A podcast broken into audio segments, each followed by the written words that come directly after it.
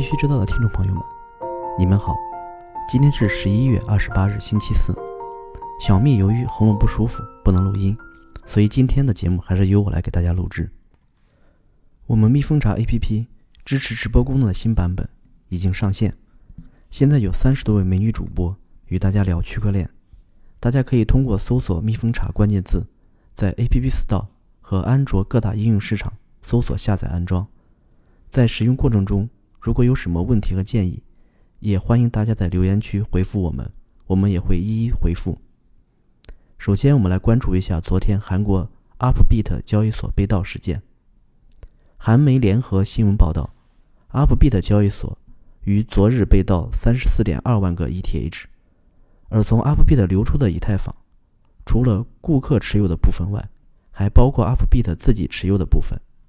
Upbit 已向韩国网络振兴院 （KISA） 报告了受害情况。据悉，该交易所接下来将协助官方的调查。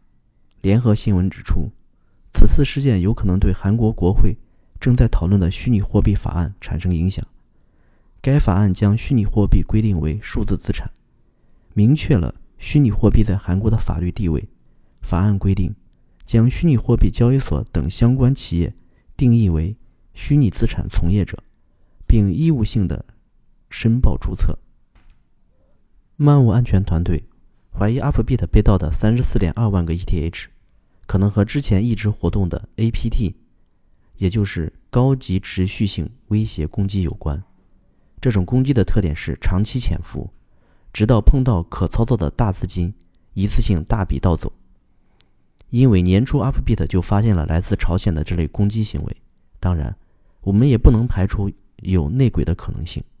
此外，被盗的是 Upbit 的 ETH 热钱包，冷钱包应该暂无风险。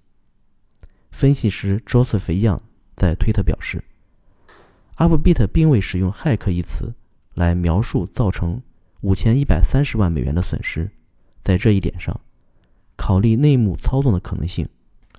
实际上，他并不认为 Upbit 事件会降低比特币的价格，因为它不是真的。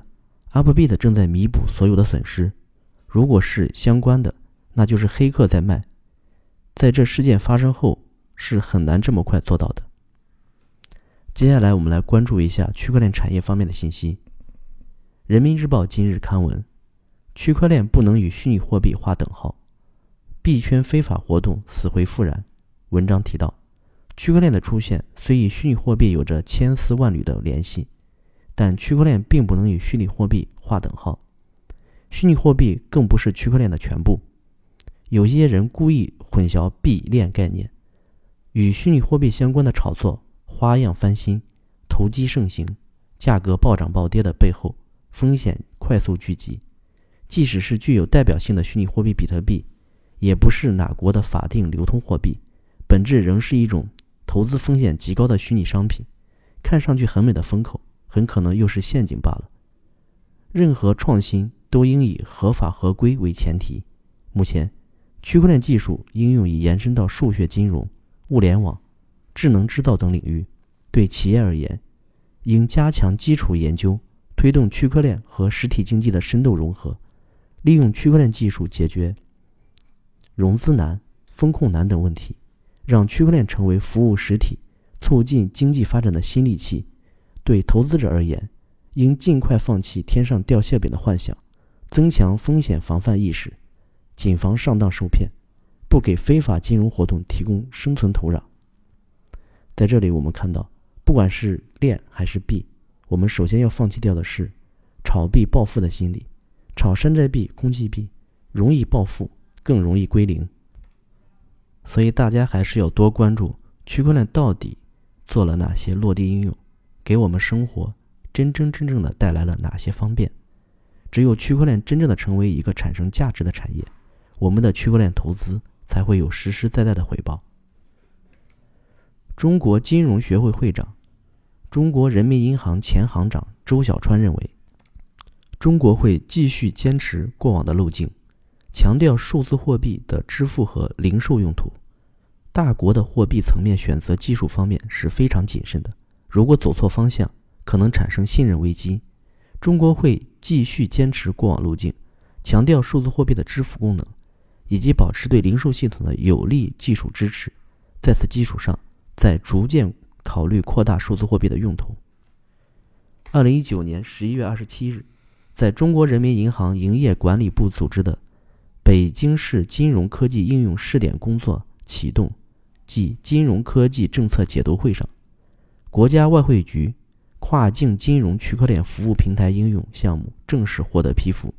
此项目是根据中国人民银行办公厅于二零一八年十二月十四日印发的《中国人民银行发展改革委、科技部、工业和信息化部、人力资源社会保障部、卫生健康委六部委关于开展金融科技应用试点工作的通知》申报的项目由中超信用卡产业发展有限公司承建，是本次批复唯一冠名区块链的项目。福布斯发文称。中国最近公布的区块链政策之所以有重要意义，主要原因有四：一、确立区块链标准；二、获得巨大的贸易机会；三、数字人民币可能成为全球性货币；四、可创造出数字货币天秤币 Libra 的对手。全球四大会计事务所之一 KPMG 毕马威发布声明称，在澳大利亚、中国和日本推出了。名为 KPMG Oranges 的区块链信息跟踪平台，该平台允许用户跨供应链交流产品信息，并减少操作程序。汇丰银行 HSBC 计划在明年三月前将价值两百亿美元的资产转移到一个新的区块链托管平台上，这是迄今为止全球银行对区块链技术进行的最大规模的部署之一。汇丰银行表示，这个平台将让投资者实时获得在私人市场购买证券的记录，并寻求利用可求收益的投资者对此类投资日益高涨的兴趣。加密货币分析师 Arago 最新数据显示，比特币跌至六千六百美元，或可归因于 Plus Token 骗局的大规模清算。大多数公开报道。估计该公司持有约二十万枚比特币。Arago 在考虑了隐藏资金和混币交易后发现，该公司持有的十八点七万枚 BTC，其中一个地址仅十一月份就清算了两万两千三百七十八枚 BTC，平均每天略多于一千一百枚 BTC。